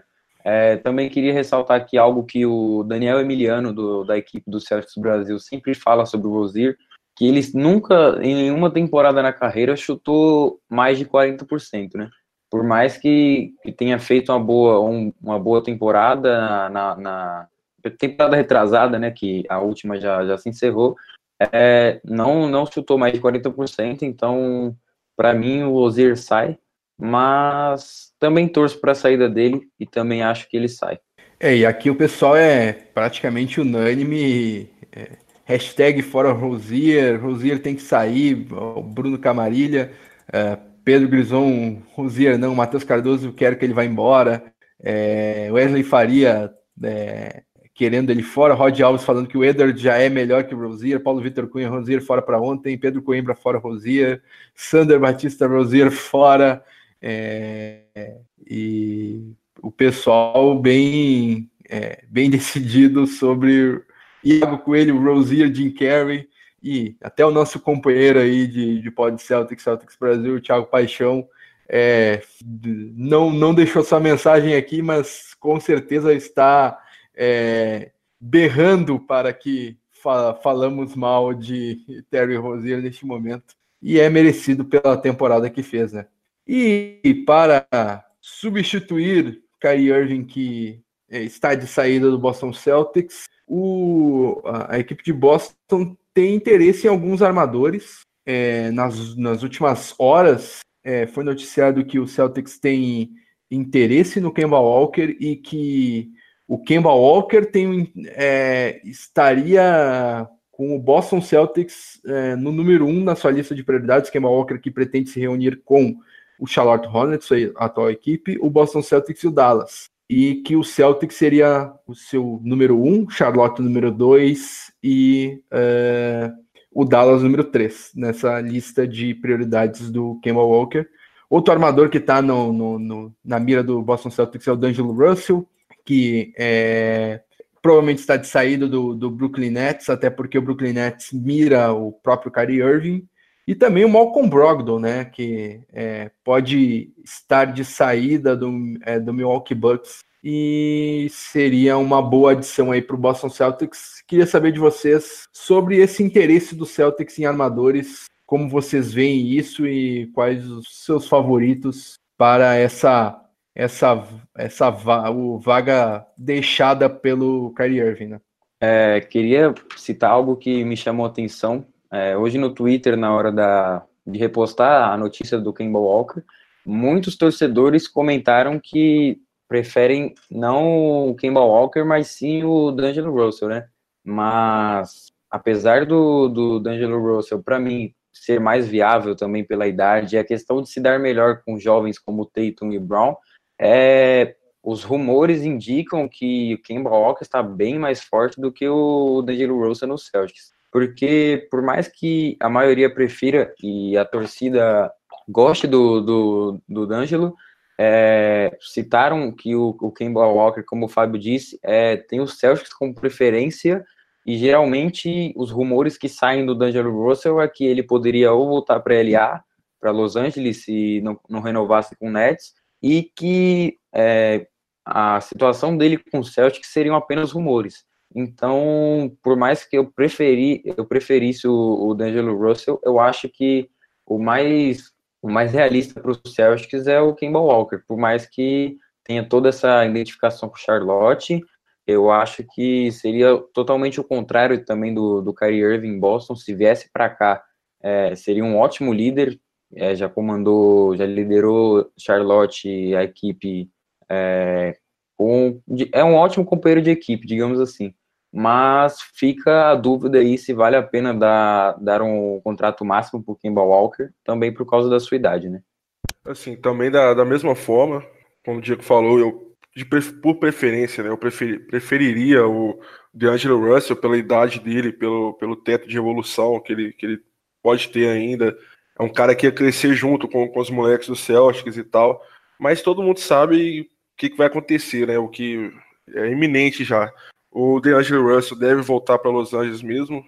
Gado demais, muito gado. O cara foi chutado por, pelo Lakers e tá, em reunir, tá pensando em se reunir com eles ainda. Mas o, o Kemba Walker é um, é um ótimo fit para o Celtics. E, pela mentalidade dele, é um, é um bom companheiro de time, é um, é um bom líder. E a gente sabe que ele, que ele tem essa oferta do a, única, a oferta que ele pode ter do, do Charlotte é algo estratosférico, o valor, que não conseguiria em lugar nenhum, mas a gente sabe para a realidade do Charlotte não seria tão viável para eles pagar esse máximo para ele. Talvez para o Celtic, sendo um contender, tendo um, um bom cara para guiar os moleques, talvez seria, seria um valor interessante esse máximo. Agora, para o Charlotte, a gente sabe que esse super máximo, pra, ele não vale o super máximo para o Charlotte, pela, pela realidade do Charlotte. Charlotte ele não vai brigar, ele não, ele não vai, vai, vai engessar o cap deles, então eu acho que, que possivelmente ele deve, deve aparecer no Celtics. O Celtics é, segundo fontes aí que a gente viu no Twitter mesmo, é, é quem lidera né, essa corrida pelo Kemba Walker, ele, existe esse interesse mútuo. Então eu acho que, é, que o mais provável que aconteça é a vinda do, do Kemba Walker mesmo. E o Malcolm Brogdon, eu acredito que o, que o Bucks deva, deva cobrir né, a oferta que ele, que ele receba.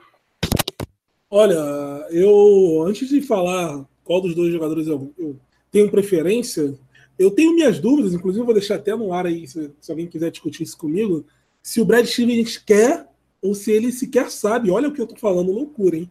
Se ele sequer sabe jogar com um jogador que centraliza, um armador que centraliza o jogo. Porque os momentos que eu mais me diverti, que eu achei que o time jogou bem, foram os momentos que não houveram esse armador, ou que não houve esse armador. No caso do Thomas, naqueles playoffs maravilhosos, que apesar dele pontuar bastante, ele não centralizava o jogo, que ele não era um armador raiz, que a gente gosta de chamar, e também no último playoff com a molecada. Foi basquete rápido, dinâmico, girando a bola, rápido, fazendo troca na defesa, troca no ataque, meia quadra e transição, enfim. É o jeito que eu acredito que o Brad Stevens gosta mais de jogar. O Kemba Walker, para mim, ele provavelmente deve se encaixar melhor nisso aí.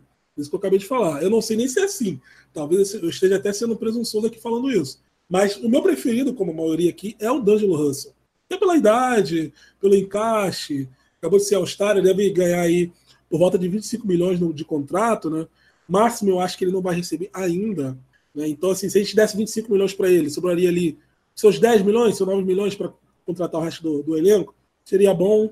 Porque dá 32 para um cara que vai fazer 30 na próxima temporada já, vai acabar o contrato dele com 34? Será? Não sei, eu, eu fico receoso. Eu gosto muito do Kemba Walker, é um dos meus jogadores preferidos da NBA, muita gente sabe disso, mas eu quero a galera jovem ali jogando, os caras que se entendam. Não quero. E, como a gente viu com o Kairi, né? Que os caras estão com a cabeça mais acelerada enquanto os moleques ainda estão evoluindo. É uma coisa ou é outra, né? Não pode botar os bois na frente dos carros, né? Como diria meu pai. Mas assim, eu deixo minha dúvida aí para vocês, se alguém puder discutir isso comigo. O que, que vocês acham? Como é que vocês, vocês veem esse time na, na mão do Brad Stevens? Como é que vocês veem essa tática do Brad Stevens? Como que o time joga melhor para vocês? É, até é, concordo é, com o Jota.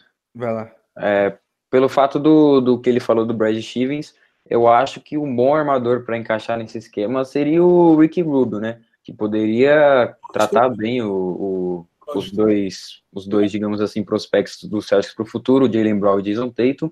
E caso o Celtics decida focar em um pivô, um big man, acho que se não surgir um Kemba Walker ou um D'Angelo Russell da vida, o Ricky Rubio aceitando ali por volta de 10 milhões, no máximo 15, seria um ótimo fit para o Boston Celtics. É, eu, eu, eu vejo sentido nisso que o Jota falou, mas não, não acho que o Ricky Rubio seria esse casamento aí do, do, do, do que o, é, o Jota estava falando, porque no, os melhores momentos do, do Celtics do Brad Stevens sempre foi com é, com um armador scorer, é, bom arremessador, mas que joga bem off-ball, né? E muito a gente viu o Isaiah Thomas é, saindo lá do, do canto, no fundo, correndo, recebendo três bloqueios, recebe a bola na, na cabeça do garrafão, os marcadores ele já estão cansados, receberam três bloqueios, ele infiltra, faz a bandeja, sofre a falta. Isso a gente viu muito do Isaiah Thomas, e a bola rodando, rodando, rolando de, de um lado para o outro, e o Isaiah Thomas isolado lá no, no, num canto da quadra, daí ele vem correndo, recebe bloqueio e recebe a bola, diferente de como foi nas últimas duas temporadas com o Kyrie Irving, né? Kyrie Irving, isolation nele, eu sou o general e, e tudo mais. Então faz bastante sentido que o, o Jota falou, e o D'Angelo Russell é meio assim, né? Apesar de que, diferente do Kyrie Irving, o D'Angelo Russell vem de uma temporada em que ele jogou com outro playmaker do lado dele e que em alguns jogos foi até o protagonista, como o Spencer Dinwiddie, uh, mas o D'Angelo Russell é meio hero ball e é, é, um, é um mini Kyrie Irving canhoto ali, né? O D'Angelo Russell gosta de uma hero ball, de, é, de em alguns momentos ser um buraco negro ali, a bola chegar nele e não voltar. E o Kemba Walker não, é esse cara que consegue jogar sem a bola, até jogando tá, ao lado de Zeller, é, Kaminsky, uh, é, Nicolas Batum, que é um ótimo passador e um ótimo playmaker. O, o Kemba Walker faz bem isso, né? De, de, jogar sem a bola, ele que é, que, que é rápido, como era o Isaiah Thomas, né? Então uh, é um cara que casa mais com, com isso que o, que, o, que o Jota colocou aí. Mas também se tu for pensar no futuro e na idade de Jason Tatum e Jalen Brown, faz mais sentido tu atacar o D'Angelo Russell, que é mais jovem é, e que receberia menos, né? E por outro lado, o Kemba Walker exigiria mais dinheiro e por mais tempo. Então, é, o Wade vai ter que pesar tudo isso aí, mas eu acho que minha preferência seria pelo Kemba Walker mesmo, pelo, pelo, pelo impacto que ele, que ele traria esse time. Acho que não trazer o D'Angelo Russell, esperar ele evoluir mais e com o Gordon Hayward ali é, se torna mais difícil. Eu, eu, vejo esse time recebendo um Kemba Walker e tentando um outro pivô para tornar um, um time mais competitivo ali. E falando em pivô, até já vou puxar esse assunto aí. O Celtics tem interesse em pivôs como Nikola Vucevic, Hunter, Steven Adams, Clint Capela. Uh, e eu até vejo, é, vou. Esses nomes são os que são ventilados na, na, imprensa.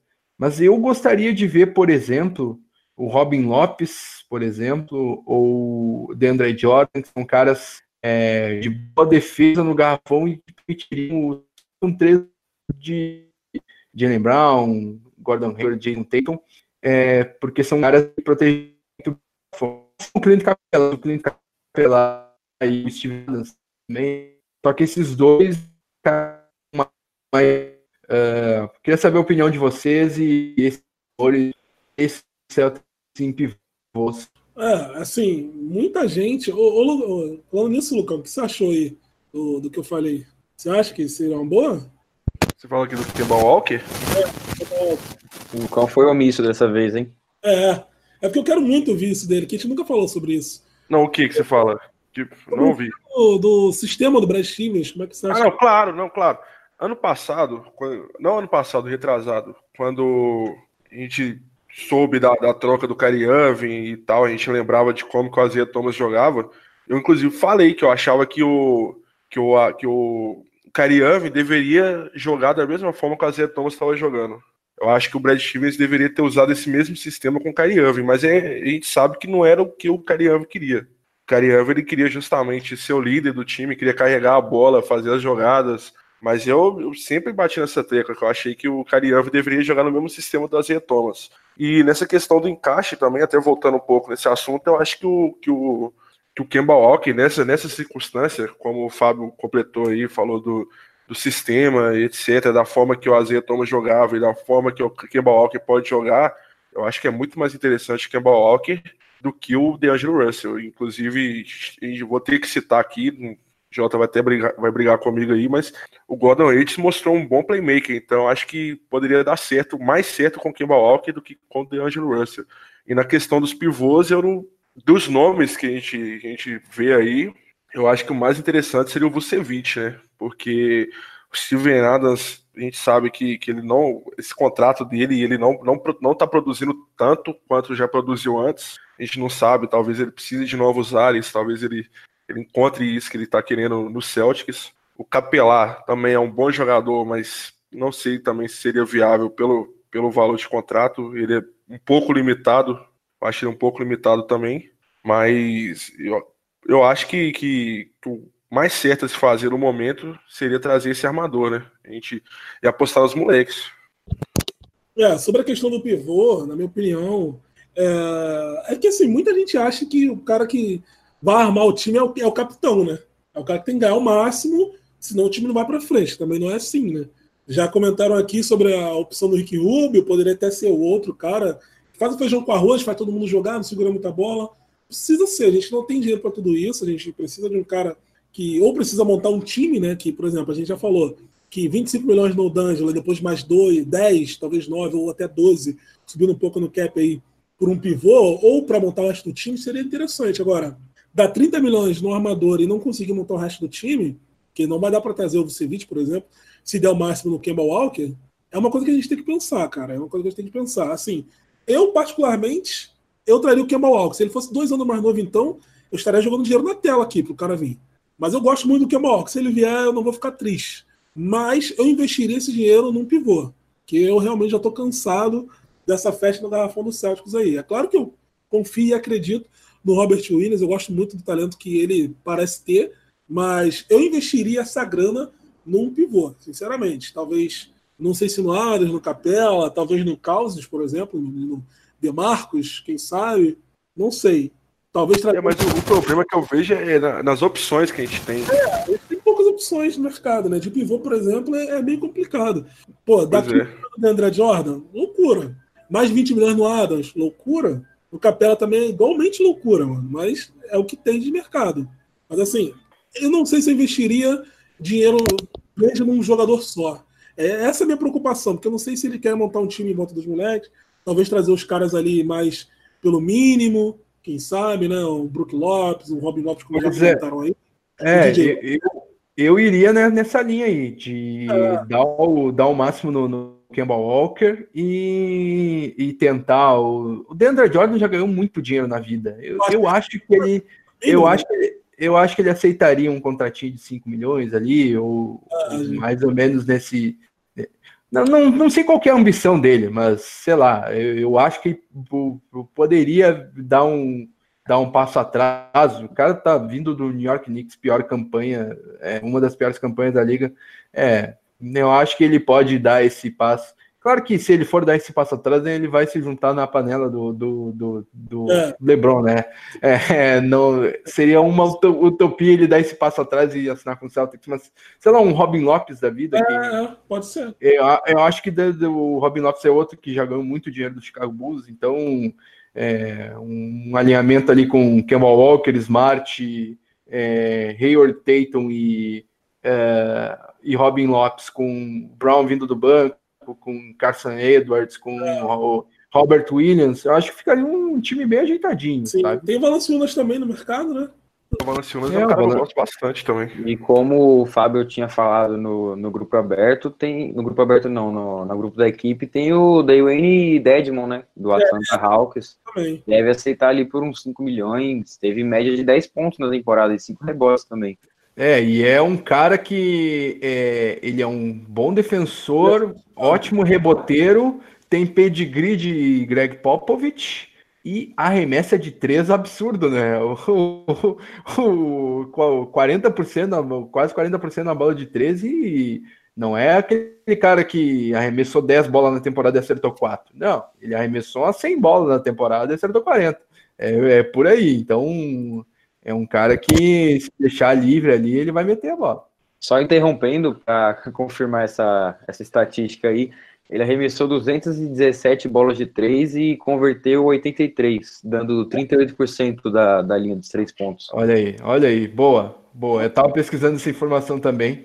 E não é a primeira temporada que ele vai bem na, na linha de 3, né? Na temporada anterior ele também arremessou 141, converteu 50 com 36% de aproveitamento. Então, detalhe que nas últimas temporadas, além dessas, dessas duas, ele não tinha acertado uma bola de três, né? Tentou uma em, em sete temporadas. É, então, então dá pra é evoluir é um, mais ainda. É um cara que, que traz esse aspecto do jogo, né? Até o, o Robin Lopes agora tá, tá, tá se arriscando um pouco mais, né? É, trabalhou com o irmão e é, começou a, a, arremessar mais também. Então, acho que isso é importante também, ainda mais no esquema do Brad Stevens, né? Pois é, então fico, a minha opinião é essa, cara. Eu fico nisso aí. Pegar o Kemba Walker, talvez, pelo máximo, é, é até complicado falar isso, pela idade, mas assim, não acho que ele esteja acabado com o basquete, não. Acho que até os 32, digamos, três anos de contrato, ele vai jogar bem, vai entregar bastante aí do, do basquete dele, e pegar o resto pelo mínimo, um contrato pequeno ali, e montar o resto do time, cara. Mas eu também não fico muito. Não vou ficar infeliz se trouxer um armador ali, um, um Rick Rubio, talvez, um cara, um próprio D'Angelo, que não vai receber tanto como o Kemba Walker, e aí focar em trazer caras mais pesados de nome para outras posições, como o DJ Redick, o próprio Desmond, como vocês comentaram, né? Talvez um cara ali para arremessar, um defensor, né? um 3D, né? como chamam aí da NBA, para o banco, que é uma coisa que a gente precisa muito, a gente necessita, na verdade, um cara que consiga fazer isso. Então, eu fico nessas duas ideias aí, mas claro que a primeira seria mais interessante, trazendo o Kemba Walker.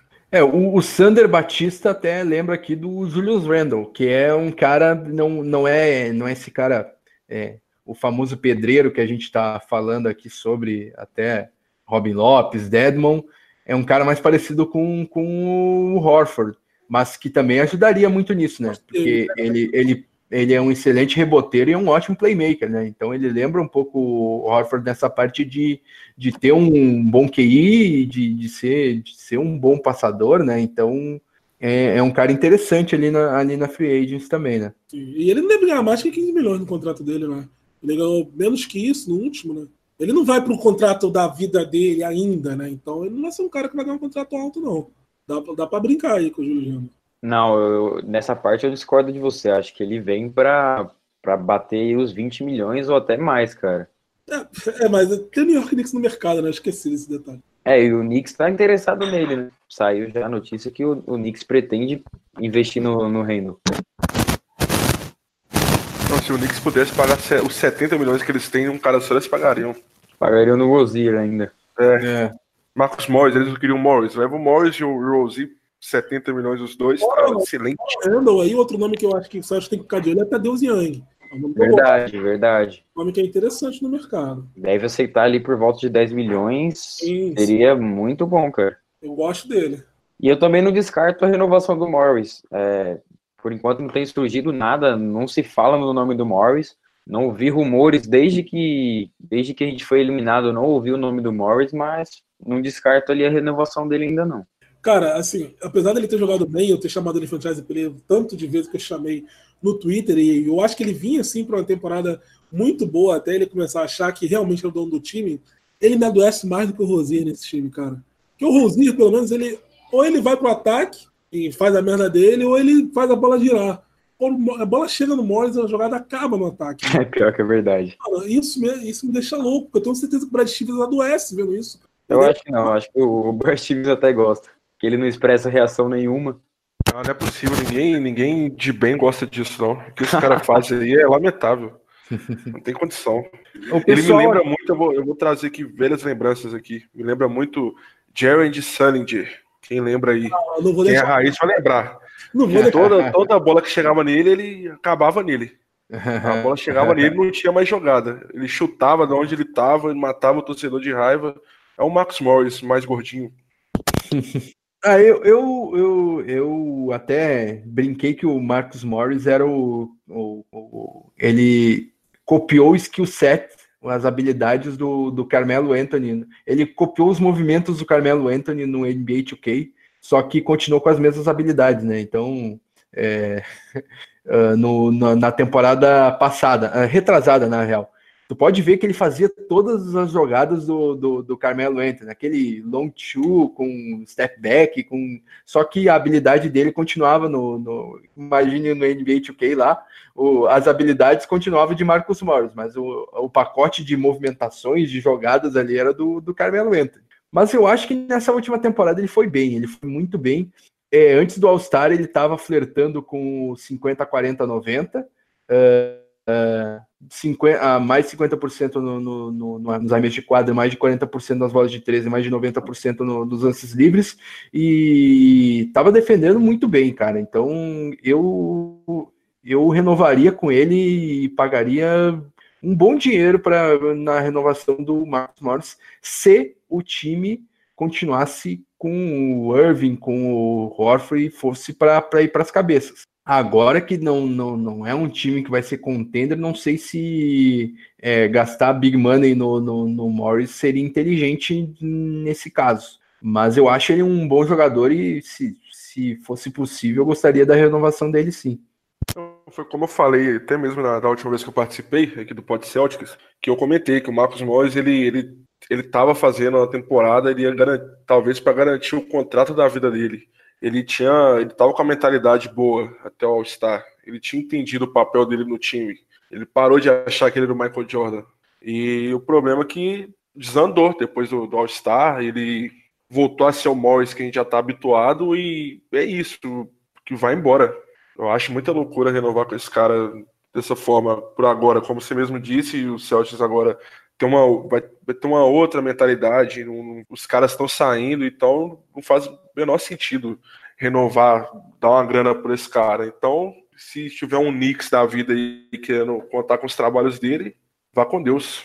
Até para complementar a tua, tua informação, e até foi algo que eu, que eu também é, comentei aqui, antes do All-Star ele estava com é, 48% de field goal, 41% nas bolas de 13 e 87% no, nos lances livres. Uh, em dezembro, ele estava com 50, 40, 90. Ele estava com incríveis 52% no, nos arremessos de quadra, 45% nas bolas de 13 e 92% nos lances livres, até dezembro.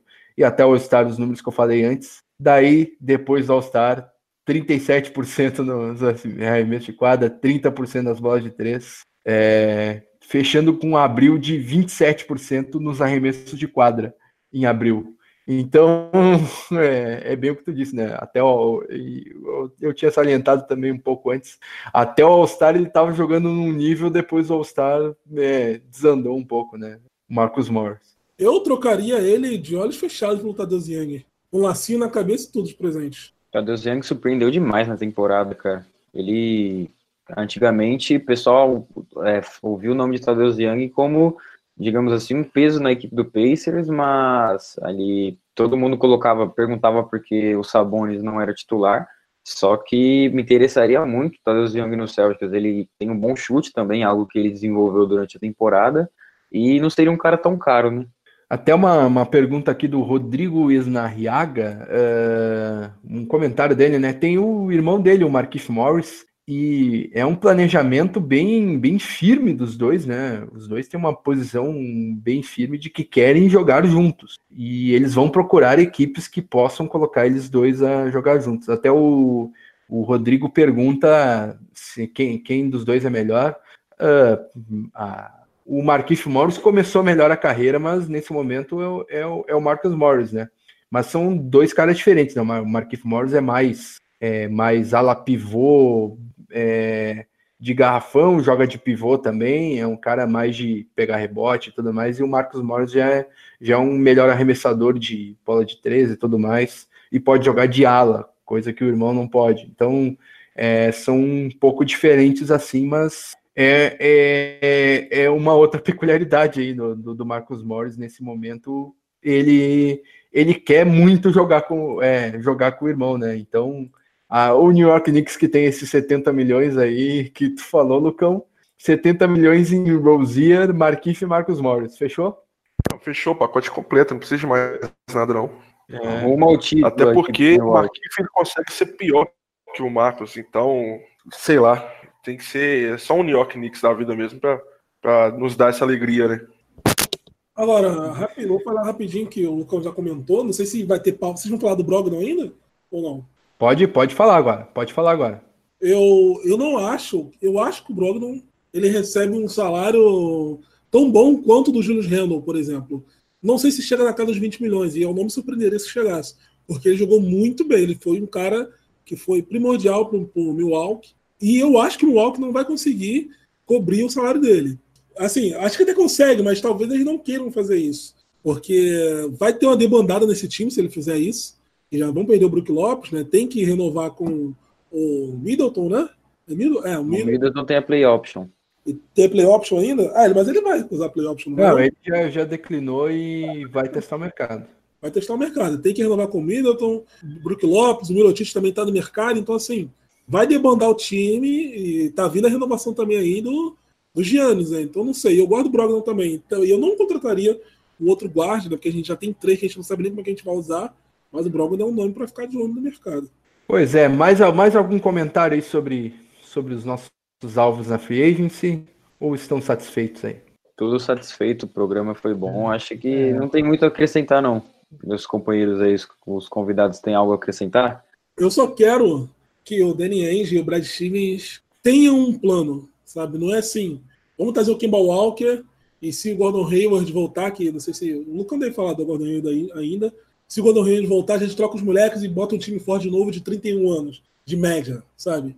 Então tem um plano. Se for trazer o Kemba Walker, eu não sei se o encaixe de idade seja bom para os moleques, mas talvez até os moleques forem ali renovar o contrato deles, de repente seja bom, porque aí vai estar inspirante já o do Gordon Hayward, e aí quem sabe a gente possa ter nos moleques a nossa base. Então que eles tenham um plano, porque eu não vou lembrar agora o nome do jornalista, que ele falou que o plano agora seria contratar para jogar em volta dos moleques. Então, assim, não contrate um armador que tira a bola dos caras, não contrate uns caras que tenham que brigar por minutos com eles, sabe? Que não seja um encaixe bom, que joguem no mesmo canto da quadra. Então, assim, que tenha um plano de como utilizar os moleques, que isso vai ser bem importante.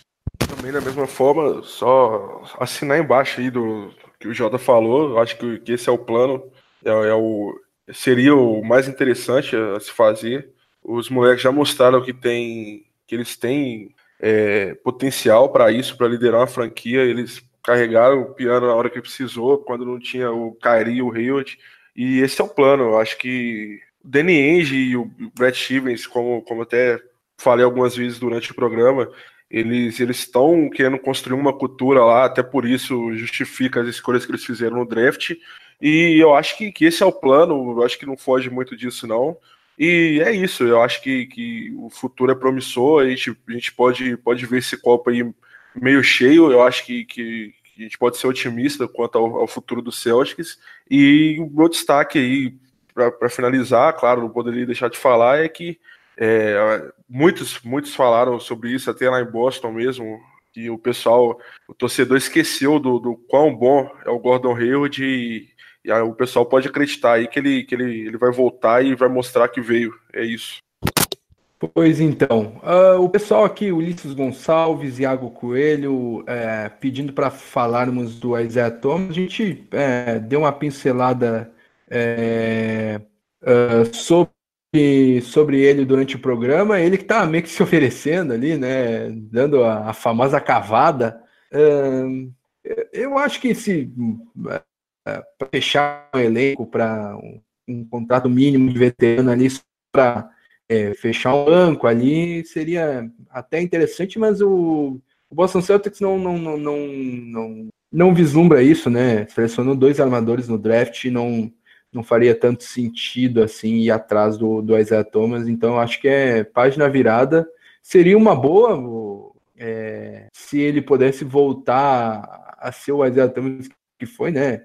Top, um cara que foi segundo time da, da, da NBA, é, top 5 no, na corrida para o MVP, mas é, esse jogador aí não, não, não vai acontecer mais, né? Então, é, o Thomas tá, tá dando essas cavadas, mas pelo jeito o Andy já desencanou dele, né?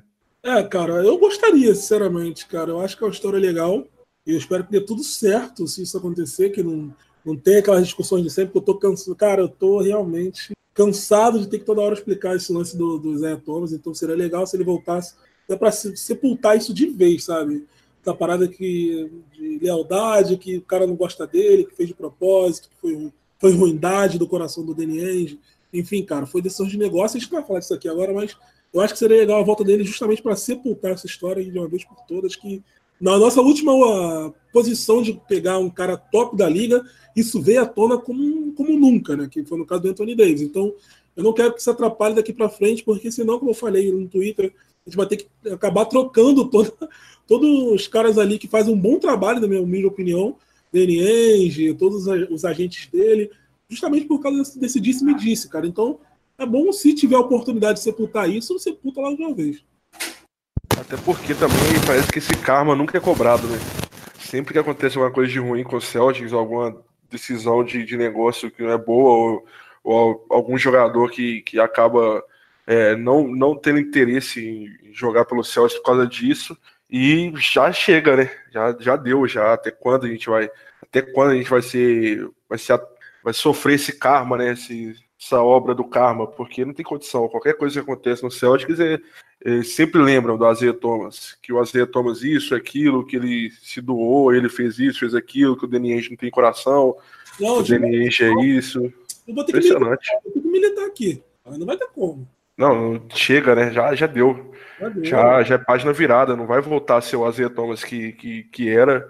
Até hoje eu vou ter que entregar aqui o pessoal aqui do, da equipe aqui do Celtics Brasil que no grupo lá estavam é, crucificando o menino Rômulo Portugal, porque ele, segundo eles, não tem coração e eu compartilho da mesma opinião do, do, do. Acho que eu gosto muito da Zé Thomas, gosto muito. Ele, ele, eu acho que ele foi um ídolo. Ele, ele entregou tudo que ele podia entregar no Celtics. Ele, ele mostrou que, que amava a franquia, que amava a cidade.